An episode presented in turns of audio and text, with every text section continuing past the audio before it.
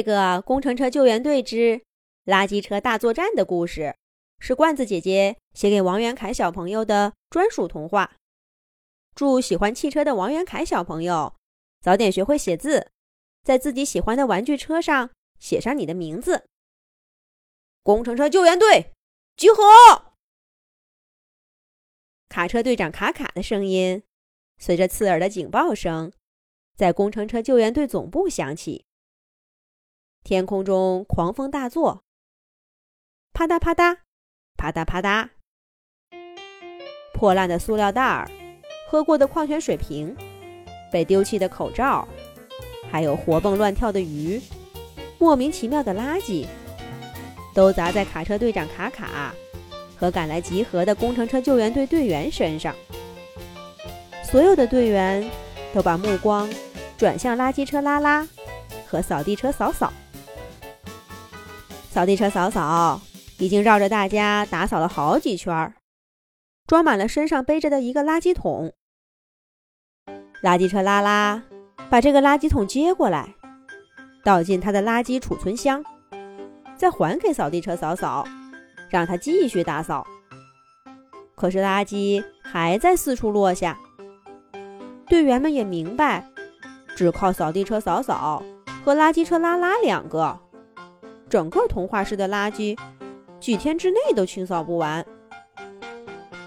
卡车队长继续说道：“这次的飓风等级虽然不大，但这次的飓风经过了海上垃圾带，大量的垃圾被卷入飓风，飞来我们童话市。我已经申请了隔壁市的垃圾车小队前来支援，他们应该马上就到了。”滴滴滴滴滴滴滴滴！卡车队长话音刚落，工程车救援队总部大门就驶进一队特种车辆。带队的是一辆粉碎压缩的垃圾车。这辆车开到卡车队长卡卡面前停下，说道：“粉碎压缩垃圾车粉粉带领垃圾车小队前来支援。”粉粉转过身。给卡车队长介绍自己的队员们。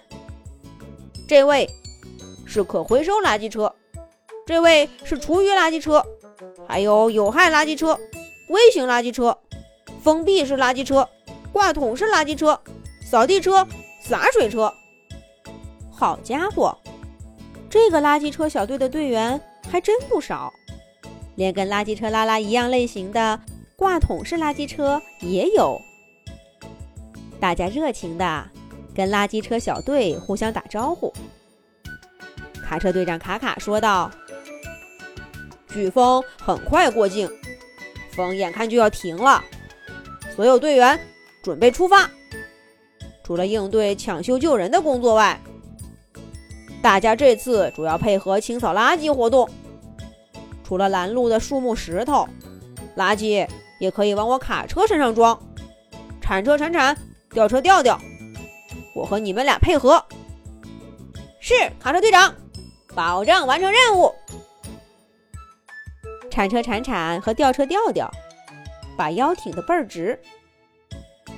卡车队长继续说道：“垃圾车拉拉，扫地车扫扫，你们两个熟悉咱们童话市的道路和垃圾清扫工作，就由你们两个。”负责引领来支援的垃圾车小队工作。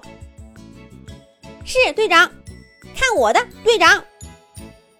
这时候，风渐渐停了，垃圾也稀稀拉拉的往下掉，直到没有。消防车潇潇支起他的水龙头，冲着在场的车辆就一顿冲洗。水利抢修车说道：“给我冲冲轮子。”吊车吊吊说道：“你的水压够吗？先给我冲冲吊臂上的垃圾。”消防车潇潇一顿喷水，最后水龙头朝天，给他自己也洗了个澡。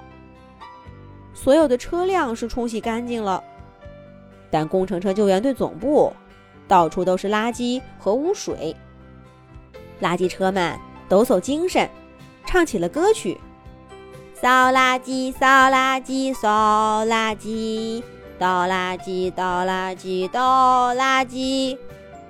没过多一会儿，工程车救援队总部基地就被他们清扫得干干净净。然后，工程车救援队队员们跟着垃圾小队在城市里一点点移动，一个角落都不放过。细小的道路就由扫地车扫扫，微型垃圾车和微型冲洗车去打扫；巨大断木和石头就由铲车、吊车和卡车出马。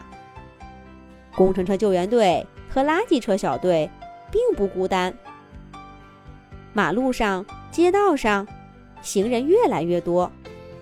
童话市的人们也来帮助清理垃圾了。这不，垃圾车拉拉正把人们清理出的一桶又一桶垃圾往自己的车厢里倾倒呢。扫地车扫扫，扫地时压尘土的水箱里的水用完了，有人正从家里接了个水管来给他加水。厨余垃圾、可回收垃圾、有害垃圾，被人们认认真真的分类，让厨余垃圾车、可回收垃圾车、有害垃圾车分别拉走。